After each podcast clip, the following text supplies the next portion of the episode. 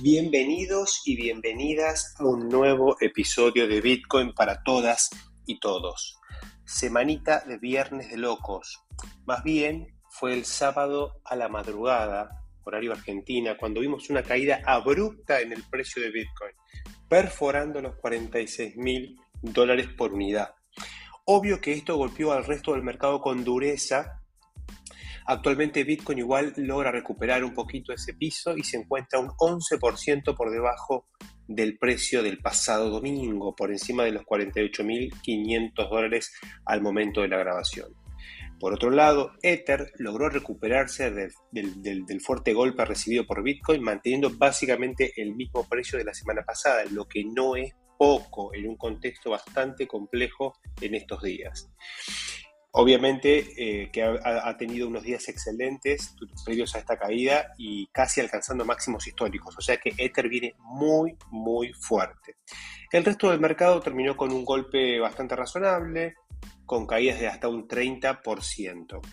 Sin entrar en especulaciones conspirativas, básicamente lo que creo es que el humor del mercado financiero cambió en estos días con un rebrote de nuevas cepas y esto afectó a todos los activos con un flight to quality, lo que se conoce como el flight to quality, que es el viaje o el vuelo a la calidad. Eh, donde básicamente es una acción reactiva y generalizada que se suele dar en estos cambios abruptos de expectativas. Como siempre, cuando se corte un poco esta corrida, veremos cómo recalcula el mercado, seleccionando de una manera más precisa dónde alocar el capital. Yo creo que es posible una fuerte recuperación de los activos criptos en un contexto de realocación de capital, ya habiendo recalculado en términos generales eh, este, este cambio en las expectativas. Bueno, sin más, para que no se haga muy largo, eh, vamos a la entrevista, la excelente entrevista que le hice a Maximiliano Cáceres, mérito de él, no mío, un entusiasta del mundo de Polkadot, que nos explica la propuesta de valor de la plataforma, su arquitectura y cómo participar de las subastas de los parachains. Bueno, les dejo un saludo y recuerden sumarse al canal de Telegram de Bitcoin para todos. Espero que tengan un excelente domingo. Nos hablamos en una semana.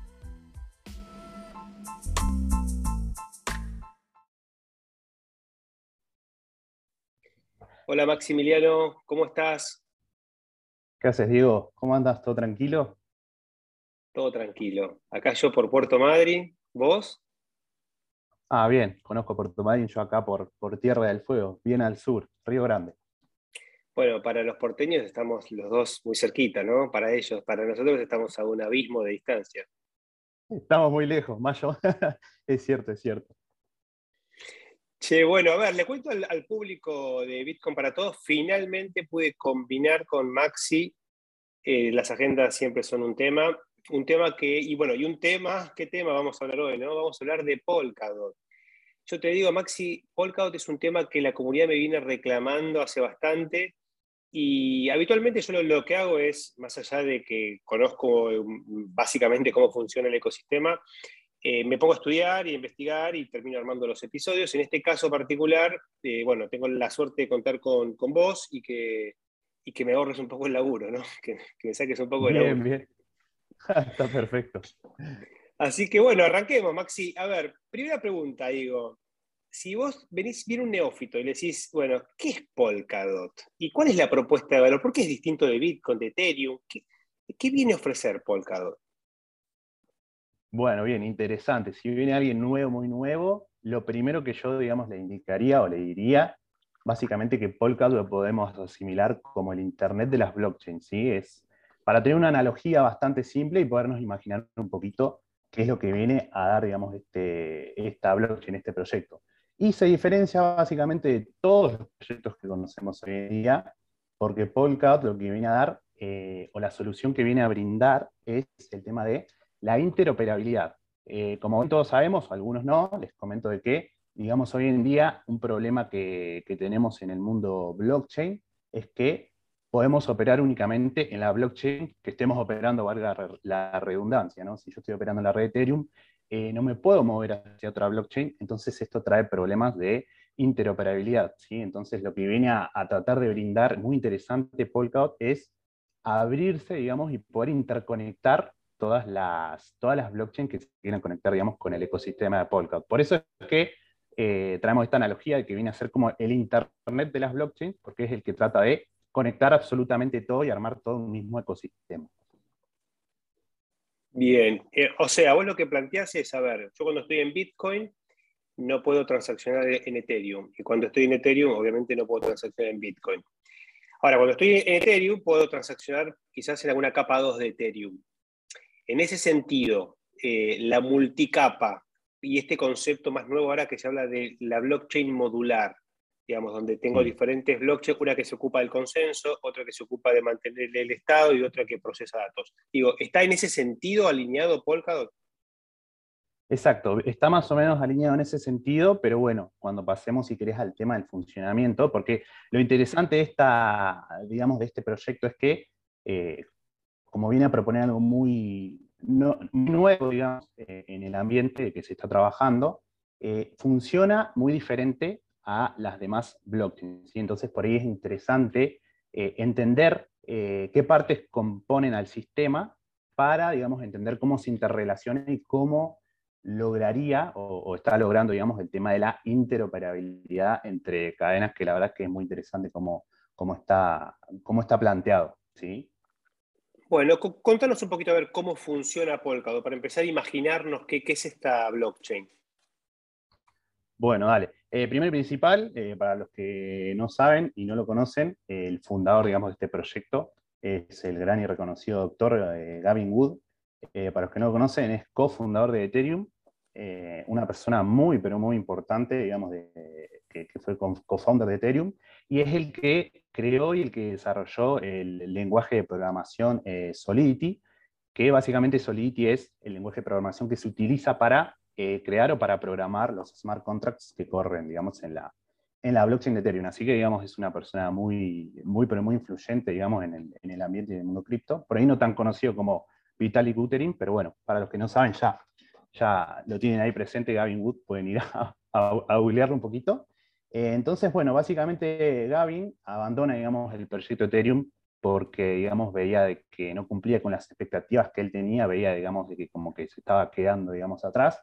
Entonces, básicamente lo que hace Gavin es, decide, digamos, retirarse del proyecto para, digamos, arrancar un proyecto nuevo que, que, que apunte, digamos, a la interoperabilidad y a la escalabilidad, digamos, problemas que estábamos teniendo, digamos, actualmente, ¿no? Entonces, ahí es donde, digamos, se junta con otras personas y funda lo que es el, ecosistema de Polkadot, digamos, ¿sí?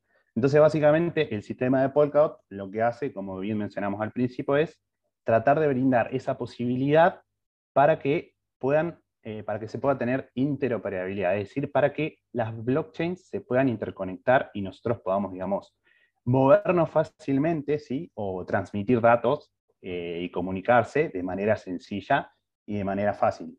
Hoy, por ejemplo, digamos, para, para poder, digamos, operar o movernos hacia otra blockchain, eh, lo que tenemos o la herramienta que tenemos son los famosos conocidos bridge o puentes, ¿sí? Pero tenemos un gran problema con el tema de los bridge o los puentes porque eh, por ahí, no sé, estamos operando en la Binance Smart Chain y nos queremos mover a Solana y por ahí no tenemos un puente, digamos, que nos, nos mueva desde la Binance Smart Chain a, por ejemplo, Solana. Pero sí tenemos, por ejemplo, un puente que nos mueva desde Binance a, no sé, a Terra. Y después de Terra podemos desembarcar en Solana. La verdad es que se hace muy complicado, muy tedioso. Hay que buscar, digamos, bridge o puentes que sean, digamos, confiables, porque recordemos de que cuando estamos interactuando estamos aprobando contratos inteligentes y no sabemos qué nos puede pasar. Digamos, nos pueden eh, fondear la eh, limpiar la cuenta, o sea, entrar un montón de cuestiones que empiezan a complicar todo el, tema. Y otro gran problema es el tema de la liquidez, porque yo no puedo pasar cualquier token eh, o cualquier cripto desde una blockchain a otra. Entonces me tengo que poner a ver cuál es, la, cuál es el activo disponible para traspasar, si hay liquidez. Es todo es un lío, es un lío. Es realmente una usabilidad mala, pones en riesgo tus fondos, tenés que, digamos, tardás te, demora, te cuesta plata, porque todo eso cuesta transacciones. Eh, y yo entiendo que algunos puentes son hasta, hasta igual multifirma, o sea, hay cosas muy precarias dando vueltas. que tienen un riesgo, bueno, muy alto.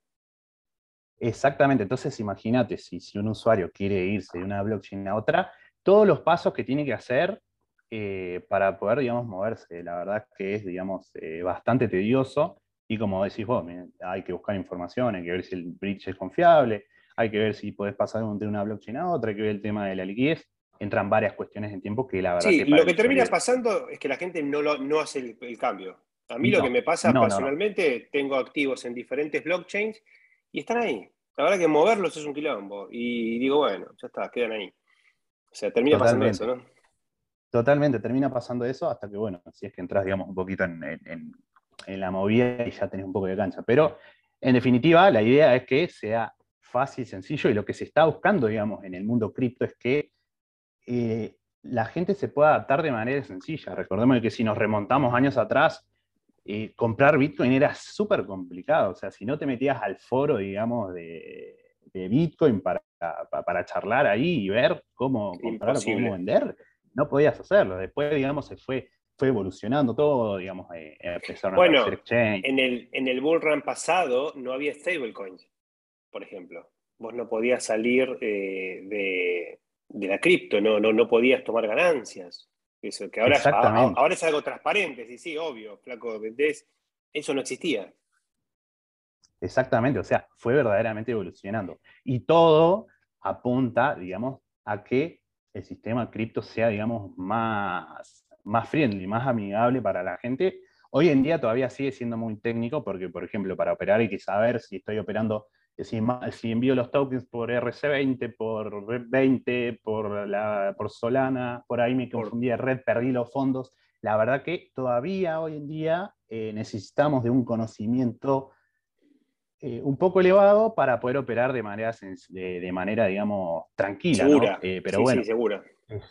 Exacto, pero bueno, ¿viste? eso a veces no, no pasa para todas las personas y no se meten justamente por este tema. O sea, una de, a ver, como propuesta de valor para el usuario final, digamos, esto sería que para mí sea transparente saber de qué, de qué blockchain a qué blockchain, todo esto tendría que funcionar tras bambalinas y yo ni siquiera enterarme, digamos. Lo maneja la wallet, lo maneja... Totalmente, la idea es, digamos, no darse cuenta y poder ir y venir desde donde quiera, hacia donde quiera, con el solo hecho de hacer algunos clics y algunas aprobaciones, digamos, obviamente. Faltan un par de años para eso, me parece. Faltan un par de años. Y, viste, es complicado, pero es a lo que se apunte y bueno, esto es lo que trae, digamos, el proyecto. Interoperabilidad entre blockchains y que sea sencillo, digamos. buscar la manera un poco, digamos, sencilla de hacerlo, ¿no? Hoy en día es complicado. contanos cómo funciona, entonces, ¿cómo es que, cómo es que Polkadot, eh, digamos, aborda este problema? Bueno, básicamente eh, tenemos que entender que tenemos eh, diferentes componentes dentro del ecosistema y el componente más importante de todos es la Relay Chain. ¿sí? Muchas veces van a escuchar eh, hablar sobre la Relay Chain cuando estemos hablando de Polkadot, que básicamente podemos decir que es como el, el corazón del ecosistema, es el corazón de Polkadot, y básicamente la Relay Chain es la responsable, digamos, de dar la seguridad compartida, el consenso eh, y la interoperabilidad entre cadenas de todo el ecosistema, ¿sí? Por eso decimos que es la parte más importante de la red y es básicamente la que va a permitir el funcionamiento de, todo el ecosistema. ¿sí? Es lo que le va a dar vida al ecosistema. Entonces, entendiendo... Esa red, esa red está funcionando hoy, está, funcionando en, la main chain, digamos. Esta red existe hoy. Exacto, ahora, ahora existe. Eh, vamos a hablar después un poquito sobre el tema de las parachains para, para cerrar un poquito cómo se articula esto. Eh, pero bueno, sí, eh, hoy en día, digamos, está en funcionamiento. está en funcionamiento en la red de Kusama. Ah, la Relay Chain está en la red de Kusama, no está en la de Polkadot todavía. No, está, lo importante, dejemos en claro algo. Tenemos, cuando estamos hablando de Polkadot, seguramente lo vamos a asociar con Kusama. Lo que hay que entender es que Kusama y Polkadot podríamos decir que son lo mismo, digamos, tienen la misma estructura, solamente con algunas pequeñas diferencias, pero si querés ya dejemos, digamos, en claro el tema de, Kusama. Kusama es una red de prueba en tiempo real y con fondos reales, digamos. Porque, ¿qué pasa? Eh, tenemos que entender de que antes de lanzar cada proyecto, cualquier proyecto de criptomonedas, ¿sí? Eh, al lanzar una blockchain, lo que se hace en primera instancia, obviamente, que se desarrolla todo el protocolo, bueno, los desarrolladores, etc. Y antes de lanzarla a la mainnet, como, como, como bien conocemos, que cuando decimos que se lanza a la mainnet, es decir, la lanzamos, digamos, y que está corriendo y que los usuarios y que las personas puedan operar e interactuar con los protocolos y con la red.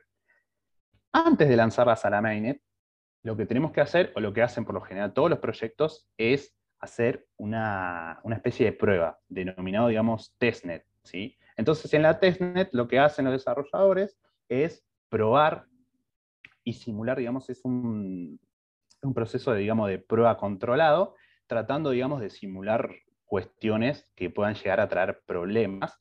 Y en ese momento, si se encuentran errores, lo que hacen los desarrolladores y lo que hace el proyecto, obviamente toman acciones y eh, se trata de corregir absolutamente todo. Eh, una vez que está todo corregido, eh, ahí sí, y está todo de que va a salir con seguridad, se lanza la mainnet, ¿sí? Entonces ahí, digamos, ya está lanzada para el usuario. ¿Qué diferencia tiene el ecosistema de Polkadot y de Kusama? Kusama vendría a ser una especie de testnet, entre comillas, ¿sí? porque es una red de prueba, pero digamos que pasa digamos, en tiempo real. O sea, en la testnet se prueban tokens y cosas sin valor económico, digamos, se prueban, se pierden, se sacan, se ponen, eh, no pasa nada, ¿sí? se corrige. En Kusama, digamos, estamos verdaderamente operando. Podría ser una, podemos llamarlo como una mainnet de prueba, por ejemplo. sí, a ver, en el mundo de esto, sí, dale. Perdón, lo, bueno de esto, no, está bien, digo, lo bueno de esto es que, digamos, estamos operando en una red posta que a la vez es de prueba, o sea, que tiene gran riesgo, entonces verdaderamente estamos ahí latentes en que pueda pasar cualquier cosa, porque a veces cuando estamos en un ámbito controlado de prueba, a veces se pueden pasar algunas cosas que no se tienen en cuenta y muchas veces terminan fallando las blockchain, que es normal de que pase, porque es eh, un constante, digamos, una mejora continua.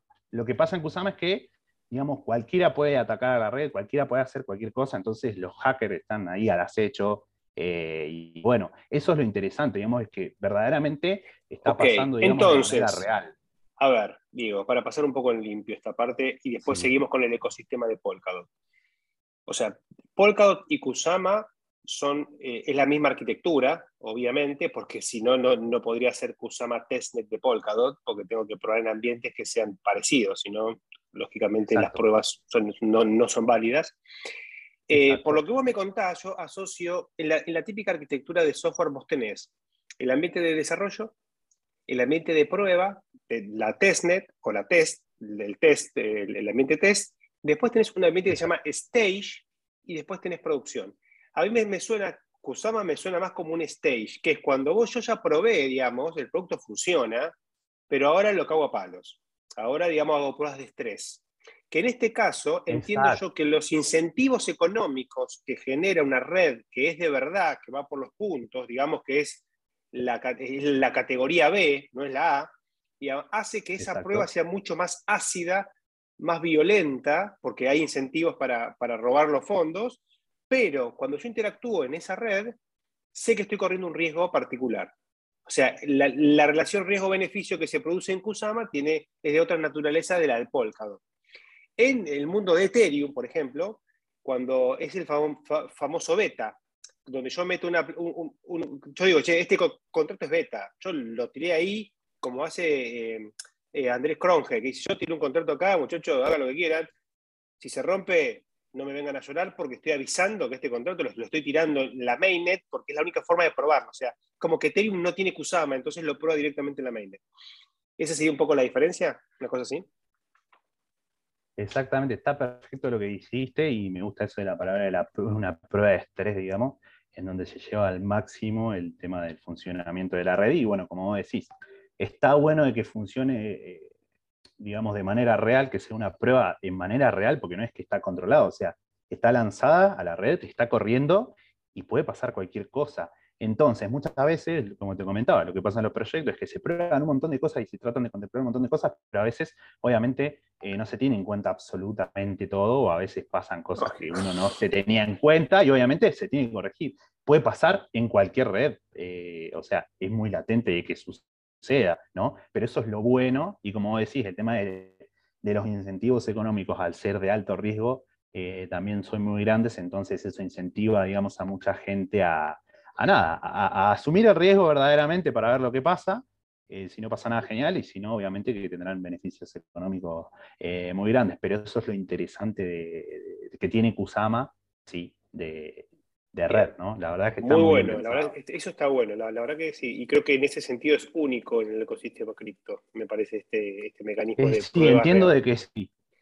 Sí, entiendo de que sí, no, no, conozco no, no conozco otro que tenga, digamos, entornos de prueba así reales lanzados ya. Entonces, volvamos a la eh, Relay Chain. Vos me contás, ese es el componente del corazón, es donde está el protocolo de consenso. ¿No? Claro. Eh, explica un, cachito, cuál es el protocolo de consenso, cuál es ese protocolo que, se, que se, produce ahí en, en, la Relay Chain. ¿Cómo, cómo funciona? Eh, por lo general, como conocemos, digamos, esto no es proof of work, ¿sí? es proof of stake, eh, es prueba de participación, es decir, no necesitamos, digamos, eh, poder de minado ni minería para, digamos, para generar nuevos bloques, sino que básicamente eh, utiliza el mecanismo de proof of stake, en donde nosotros tenemos que delegar, digamos, dejamos en garantía tokens, ¿sí? Para velar el funcionamiento y la seguridad de, de la red, ¿sí? pero lo que la diferencia es básicamente lo mismo, pero en vez de ser post proof of stake, esta es NPOS, ¿sí? que se denomina Nominators Proof of Stake. ¿sí? Bien. Que esa, digamos, es la diferencia que tienen porque cuenta con, un, una especie de, eh, denominadores de, bloques, pero funciona exactamente de la misma manera. Y dentro, digamos, de, este mecanismo de consenso, ¿sí? Eh, tenemos cuatro, cuatro agentes, cuatro agentes fundamentales, digamos, que hacen a la, que hacen a la red. Tenemos los que son los nominadores, ¿sí?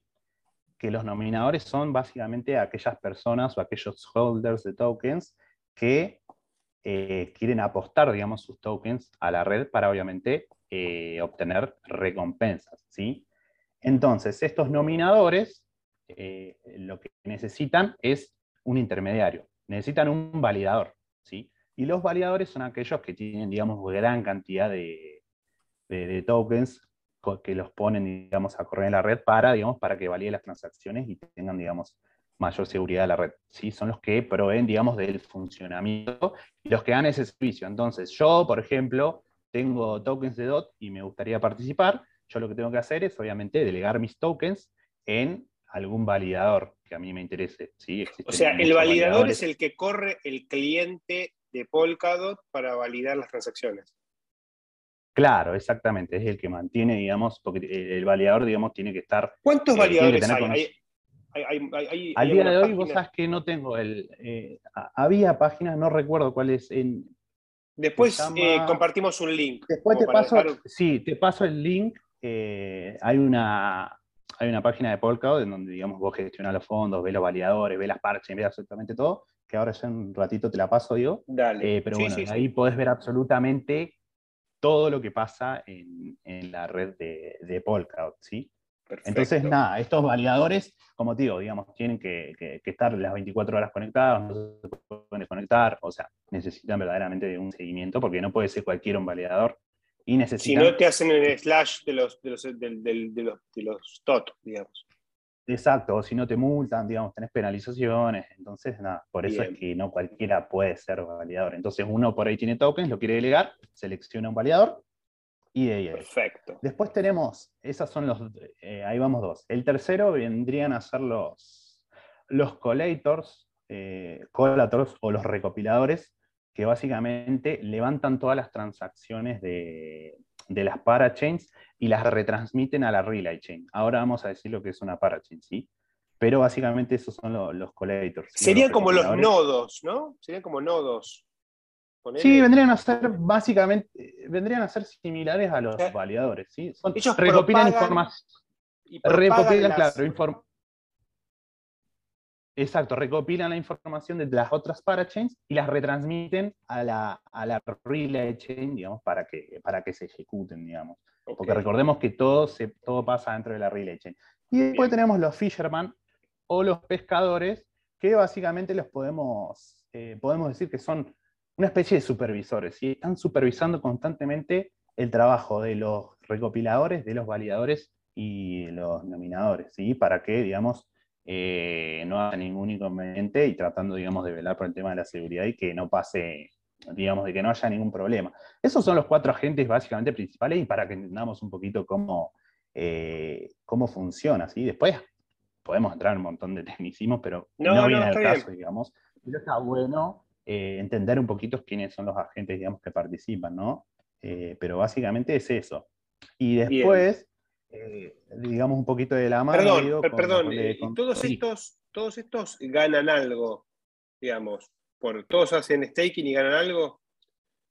Claro, claro, todos obtienen recompensa, digamos, el protocolo los recompensa por obviamente eh, poner en garantía sus tokens de DOT. ¿sí? Perfecto. son todos recompensados, absolutamente todos. Bien, explicable. Bien.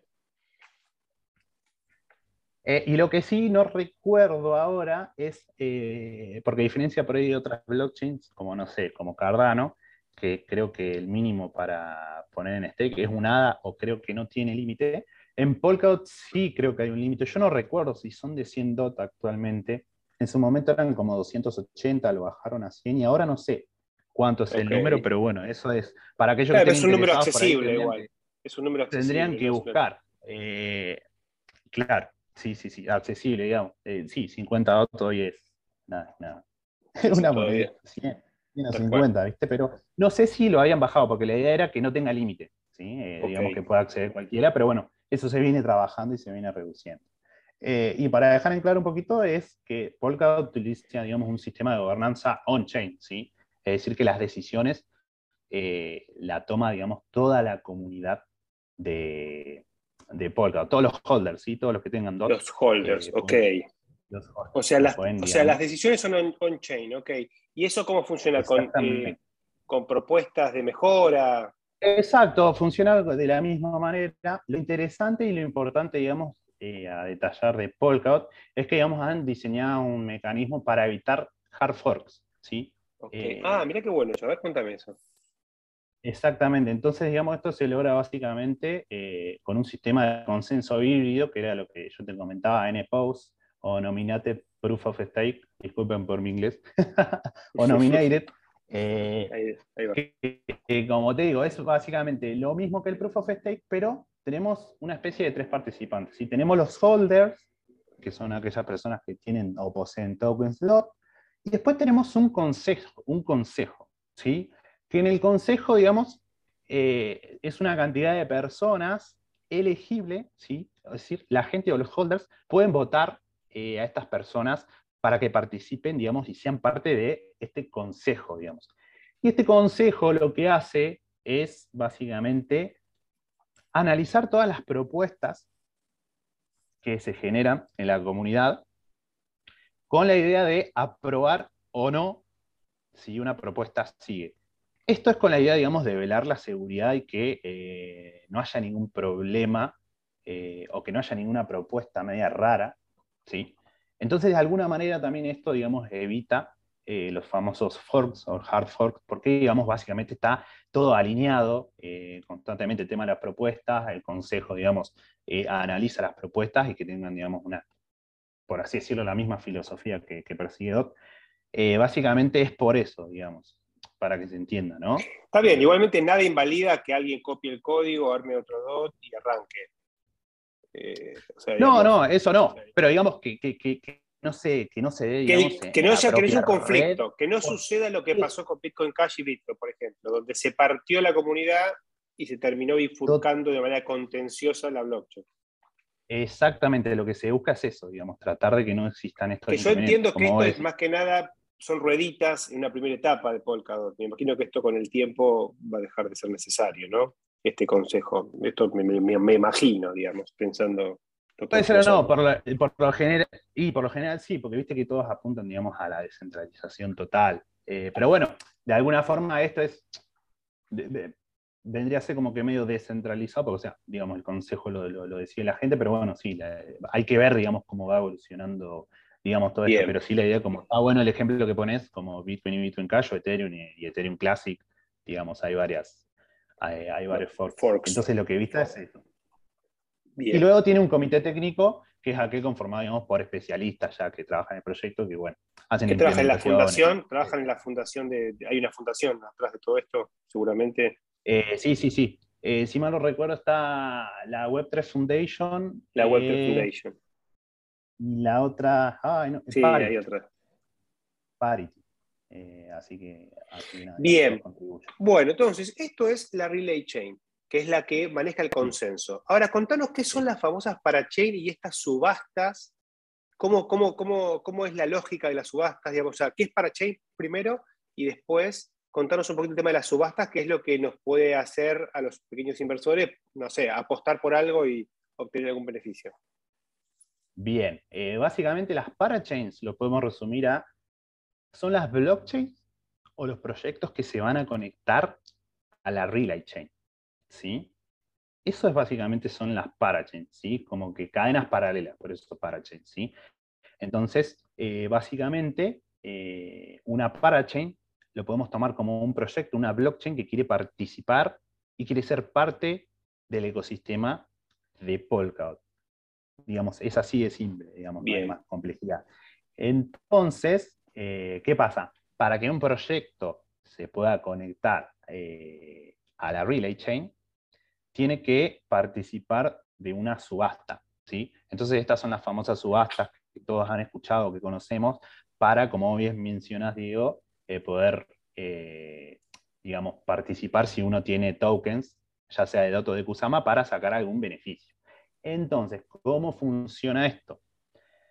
Cada proyecto, obviamente, ofrece diferentes cosas. Tenemos proyectos de DeFi, tenemos proyectos de Smart Contract, de NFT, de gaming, de absolutamente un montón de cosas. ¿sí? Eh, entonces, lo que hacen es, estos proyectos, tratar de recaudar la mayor cantidad de fondos en DOT, si por ejemplo vamos a participar de las parachains de DOT, lo que buscan es recaudar fondos en DOT. Entonces, todos aquellos holders o poseedores de DOT, lo que pueden hacer es poder delegar esos tokens de DOT a cambio de que el proyecto nos dé sus tokens, ¿sí? el token del proyecto si es que sale elegible.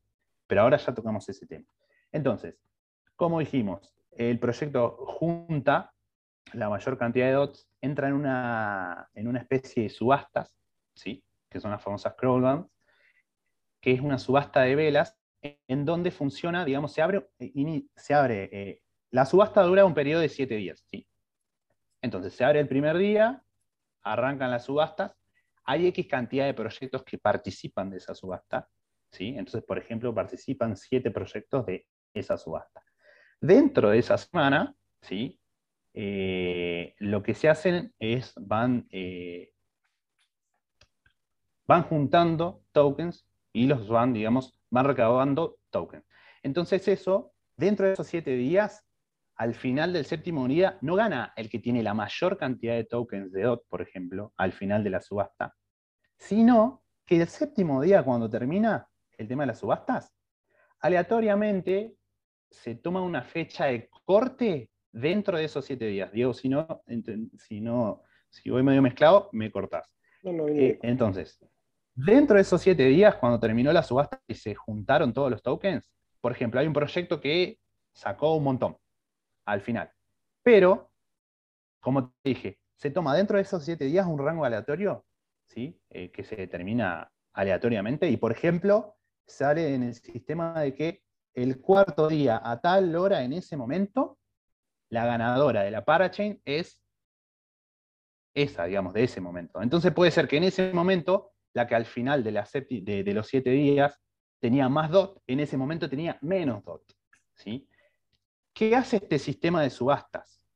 Evita de que los proyectos, digamos, regateen con el tema de los DOT. Te doy más, te doy menos, espero para ver cuánto ofreces vos, cuánto ofreces vos, ¿sí? Cuando se va a cerrar, punen, digamos. Van jugando con eso. Entonces, ¿qué hace este tipo de sistema de velas, de subastas? Es que los proyectos automáticamente, digamos, eh, apuesten eh, la mayor cantidad de dots desde el inicio, ¿sí? Porque no se sabe cuándo va a ser el corte. Entonces pasan esos siete días y capaz que el corte lo toman en el segundo día, en el cuarto o en el séptimo, ¿sí? Entonces eso es interesante, digamos, de, entender. No sé si quedó claro. Sí, quedó clarísimo, digamos. Básicamente, después de los siete días, se elige un, momento, una foto, se hace un snapshot en algún momento y se ve en ese momento, dentro de los siete días, quién es el que más tiene. Y el beneficio de esto es que hace que incentiva que uno trate de estar primero desde el día uno y, no especular con, mecanismos de, digamos, de esperar para ver o cosas raras, digamos, que pueden ensuciar, digamos, el, proceso. Exactamente, así que eso es lo interesante, digamos, del mecanismo de subastas. Entonces, ¿Vos participaste en alguna subasta? Eh, sí, sí, yo participé. No participé, en, no participé en Kusama porque justo tuve unos problemitas, eh, pero sí eh, participé en las de Polkadot, ahora que salieron. ¿Pegaste alguna? Sí, sí, sí, participé en la de Akala, en la de Moonbeam, que ya se sabía que iban a salir. y estoy esperando particularmente a que salga la de la de Country, que es que apunta a los, un poco a los metaversos. Está ah, bueno, esa si querés dejarnos los datos para que los chicos, para que todos puedan, ahora contarnos un poquito más, así los oyentes pueden participar de, esa particularmente. Dale, dale, genial. Pero bien, entonces, así, eh, son las subastas, digamos. ¿Qué pasa si perdés? ¿Qué, pasa cuando perdés? Y cuando ganás. Contanos así como. Bien. A ver cuando uno apuesta a los proyectos, digamos, como te dije, tenés un periodo de una semana, ¿sí? Pero la subasta total, digamos, va por lotes, ¿sí? Es decir, el primer lote, ¿sí? Participa en X proyectos. En el otro lote siguen participando más proyectos. Entonces, ¿qué pasa? Yo, por ejemplo, si, si yo aposté en un proyecto que no salió en la primera subasta, sigue participando en la segunda. Con los tokens que ya tiene, ¿sí? Entonces puede salir en la segunda, puede salir en la tercera, o en la cuarta, o en la quinta. Si no sale dentro de estos cinco lotes, que son aproximadamente un mes, en ese momento se me desbloquean mis tokens de DOT, ¿sí? Y ahí yo puedo participar en el segundo lote de subastas, ¿sí? Se hace por lotes. Entonces, tenemos el primer lote, ¿sí? En donde participan ciertos proyectos, como digo, si sale primero, sale segundo, bueno, puede salir después. Luego esos proyectos se lanzan, se conectan a la Relay Chain y luego eh, siguen los demás, las demás subastas. Entonces tenemos, porque es muy común esta pregunta que vos me haces de qué pasa si no gana el proyecto de show, bueno, de un periodo de aproximadamente un mes, los tokens se te devuelven en el caso de que el proyecto al cual uno haya apostado no haya salido. ¿sí? Y después puedes seguir participando, obviamente, cuando arranque segunda, la segunda subasta de lotes. No es que nos vamos a quedar afuera. ¿Sí? Eso es importante. Bien, y perfecto. Dale, sí, sí. Y lo importante para saber es si vamos a partir de la subasta, si vamos a participar de las subastas de Polkadot, el mínimo para contribuir es de 5 DOT. ¿sí? Es importante ah, que sepamos eso. Si, no tenemos, si tenemos menos, no se puede, digamos, no vamos a poder contar. Y las de Kusama son de 0,1 Kusama. Ah, ok. Creo que un Kusama está a 300 dólares o algo así, estaba, era más caro. Entre 400 dólares, creo. Sí, 400 dólares. Em, esto, ¿En qué plataforma se puede participar? Yo vi que esto Binance, por ejemplo, lo promovía. Ahí sería con bueno, ahí, ¿no? Exacto, eso. quiero dejar en claro, porque muchas personas me han consultado eh, muchísimo este tema, porque me, me mencionan, se puede participar desde Binance o se puede participar desde el proyecto. Yo particularmente eh, obviamente considero y recomiendo, esto sí es una recomendación, es participar desde el proyecto. ¿Por qué? Si nosotros participamos desde Binance, no sé cómo es el tema de los rewards, es decir, de, los beneficios que tendrá, pero supongamos de que son lo mismo. Binance me da lo mismo que si participo solo. ¿Qué pasa?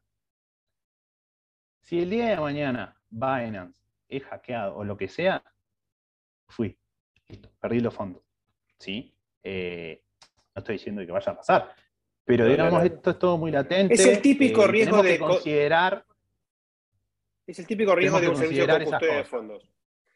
Perfecto. ¿Y, dónde, dónde, encontramos los proyectos estos? ¿Cómo, ¿Cómo puedo ir a buscar, digamos? ¿Dónde busco eso? Mira, hay una manera muy simple que me encanta la página, es impresionante, la verdad que la, la mejor página de recopilación de información que he visto eh, en todos los proyectos, que se llama parachains.info. Perfecto. Yo igualmente eh, dejo el link después.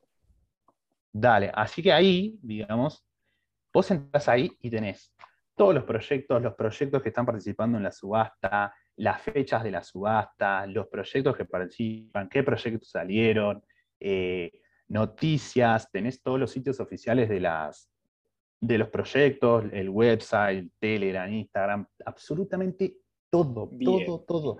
Tenés hasta filtros de decir, bueno, no sé, yo no tengo ni idea de ninguna parachain, quiero ir a ver. Y tenés hasta filtros en donde podés seleccionar, no sé, estás interesado en una blockchain de NFTs, de gaming, de DeFi, de smart contracts, lo podés filtrar, los vas leyendo. La verdad es impresionante la página y van a tener todo ahí. Es más, te tira hasta un resumen de cada proyecto. Impecable. Ahora, para participar de esto, digamos, para, hacerlo de manera non custodial, ¿necesito una wallet particular? Sí. ¿Cuál? Polkadot, JS. Ahí te paso, Diego. Ahora después me pasas todo tranquilo, tranquilo. Después me pasas todos los links. Ah, bueno, dale. Bien. Genial, pero sí, van a tener que utilizar Polkadot.js, que es la, la wallet. Esta que es una extensión sobre, sobre Chrome, es una es desktop. Sí, sí, es, una, es una extensión, pero bueno, es bastante particular la, la, wallet, sí, no es tan amigable como las demás. Eh, pero bueno, uno se descarga la extensión, ¿sí? y, digamos, y puede abrir la wallet, te tira la frase semilla, como todas las wallets no custodial, es exactamente lo mismo. Pero, por ejemplo, eh, si queremos enviar fondos, vamos a tener que entrar a otra página, no la podemos hacer desde la, digamos, desde esa wallet, porque digamos, no nos aparece. Si queremos enviar fondos para participar de la subasta, decís vos. No, no, para participar, porque si yo quiero enviar fondos, ¿sí? Porque lo único que me aparece cuando ustedes se descarguen eh, la, la, extensión, van a ver simplemente la dirección que tienen y no, no, no van a tener ni siquiera los saldos, puedo ver. Ah, ok, ok. Es media, por eso es ah, media ah, es bastante, es bastante, oh. es, muy poco amigable. Sí, sí, sí. O sea, es básicamente un administrador, es un administrador de firma digital, básicamente. Es exactamente, exactamente, justo es lo que te iba a mencionar. Porque básicamente con eso yo voy a, digamos, cada vez que firmar transacciones. firmas transacciones con, eh, se te abre, digamos, eh, la ventana emergente como MetaMask, como Truequal, lo que sea, y digamos, y uno interactúa, digamos, con eso. Pero para ver los fondos, después te paso también la, página, que esta página, que, es una página en donde uno vincula su, su wallet, digamos. es, como una DIAP, es como una DIAP que te muestra los fondos que tenés en esa, digamos, asociada a la dirección que tenés en esa administradora de firmas digitales para decirlo. Exactamente. Y esta página es la que te digo, donde puedes ver los nodos, ves todo, ves, ves tu fondo, los nodos, ves absolutamente Perfecto. Entonces, va, yo entro a parar, o sea, yo, a ver, me creo, me descargo la Polkadot, la, la extensión. Me envío fondos ahí, lo puedo hacer desde Binance, por ejemplo, me, puedo enviar DOT desde Binance. Bien, me mando los DOT desde Binance. Hasta ahí estamos fácil. Después me entro en parachain.info. Empiezo a buscar, busco el, proyecto que vamos, que vamos eh, a, que mencionaste hace un rato, busco ese proyecto, entro a la página y cómo sigue para poder subastar. Lo que tenemos que saber, obviamente, es cuándo van a lanzarse las subastas, ¿sí? es decir, qué fecha va a tener. Entonces, si decimos, bueno, listo, este proyecto arranca el 7 de diciembre, listo, yo sé que el 7 de diciembre tengo que ingresar. Y por lo general siempre se hace desde la página. Desde la Perdón, y a vos te conviene meter la guita el primer día porque cuanto más rápido vos pongas la guita, más, más, es más probable que esté primero el proyecto, que gane el espacio y toda esta historia que contabas. Es importante, claro, porque a veces me pregunto, che, pero ¿cuándo participo? ¿Cuánto antes? Si apenas arranca y está ese día sentado en la compu, pum, le metes. ¿Por qué? Porque si, por ejemplo, dentro de los siete días arrancó la subasta y yo me colgué y digo, uh, bueno, el quinto día puesto mis dos ¿Qué está fuera. Y después, como te dije, después salió que el momento es el cuarto día. ¿Qué, está fuera? o sea, no ah, eso es muy interesante. O sea, no solamente queda fuera el proyecto, sino que queda fuera el que apostó ese proyecto más tarde. Sí, sí, sí. Porque en el snapshot vos no figurás. Tus dos no, figuran. No figuras. Por eso es importante. lo peor es que ni siquiera participás del resto, porque ahí ya quedaste en el proyecto ganador afuera. ¿O no? Ahí, ahí, ahí quedaste. Creo que sí. Ahí, me mataste con una pregunta, muy buena pregunta, pero. Pero sí, digamos, por lo que vos me estás explicando, me parece que en ese caso sí, porque sí. afuera. O sea, Exacto, que pensándolo, que digamos, como está. Sí, y te perdés de todos los otros proyectos si querías participar. Exactamente, o sea que tenés que meterte enseguida. Es buena, es la idea, está buena para, para, para, digo, está muy, muy bien ese, ese, ese, punto. Bien. Y si no, la otra es que algunos, la mayoría de los proyectos ponen un, una cantidad máxima a recolectar. ¿Sí? Entonces, si ese cupo se llena, te quedas afuera. ¿sí?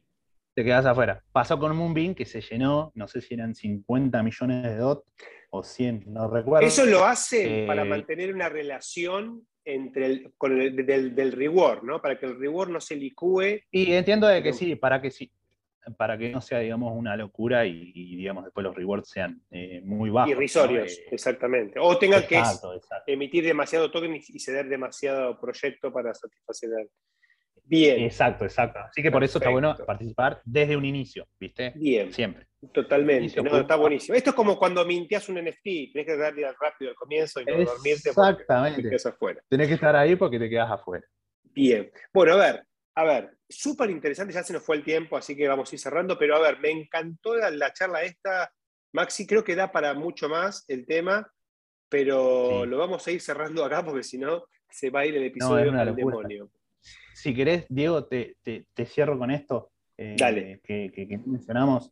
Mencionamos Relay Chain, Parachain. Después tenemos las Parathreads, que es lo mismo que una Parachain, pero digamos son blockchains que se van a conectar temporalmente, ¿sí? Es decir, alguna blockchain que quiera brindar un servicio en un momento y se desconecta. No está continuamente 24 horas, 365 días al año conectada. Esa ah, mira vos. Diferencia.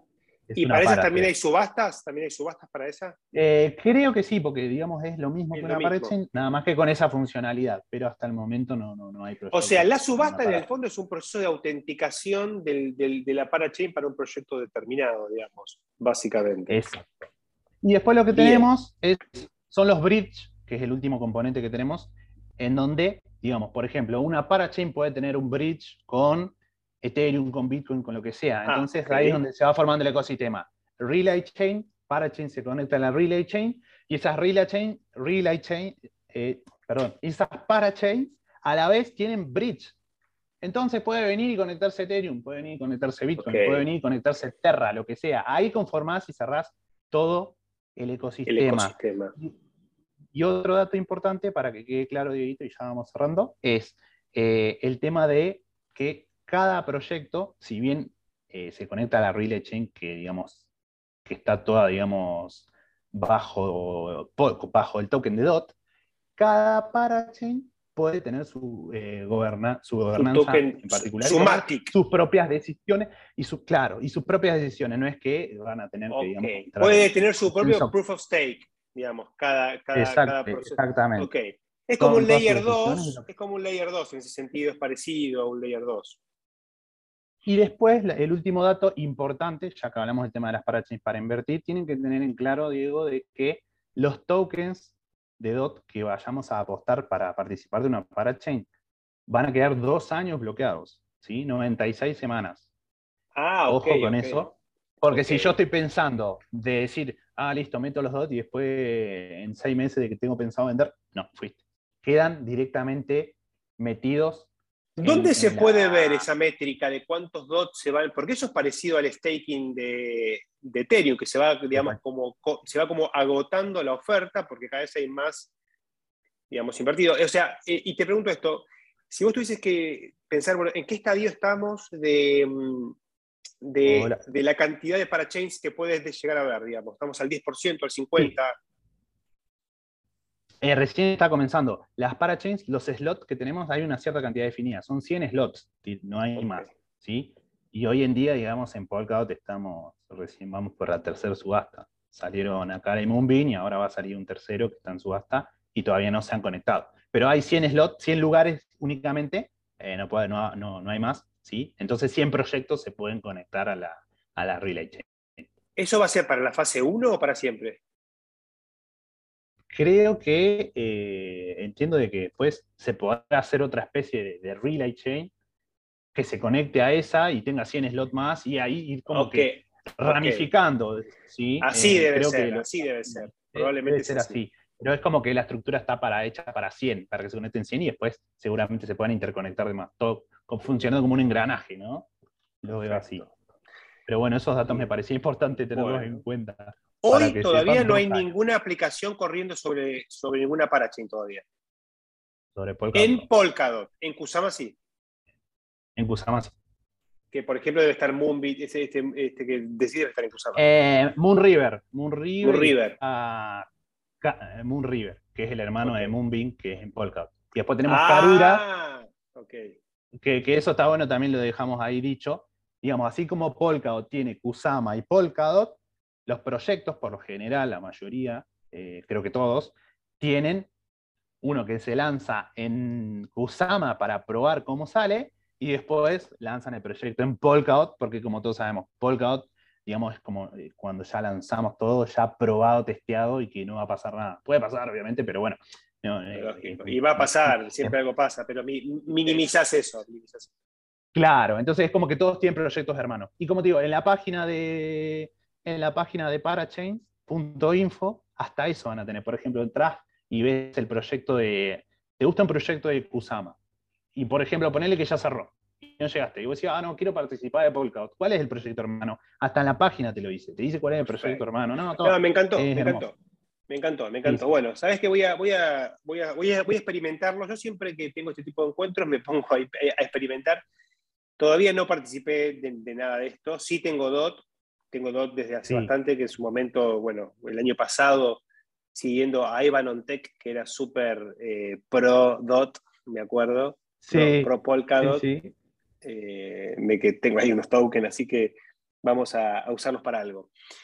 Em, bueno, Maxi, mil gracias, excelente episodio, así que creo que eh, todo el público de Bitcoin para Todos te lo va a estar agradeciendo.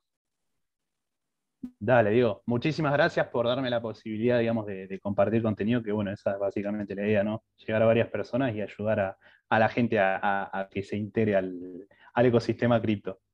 Totalmente. Esa es la misión de, por lo menos de Bitcoin para todo, y bueno, y la tuya se ve que también. Te mando un abrazo grande. ¿eh? Diego, muchísimas gracias y saludos a la audiencia. Abrazo.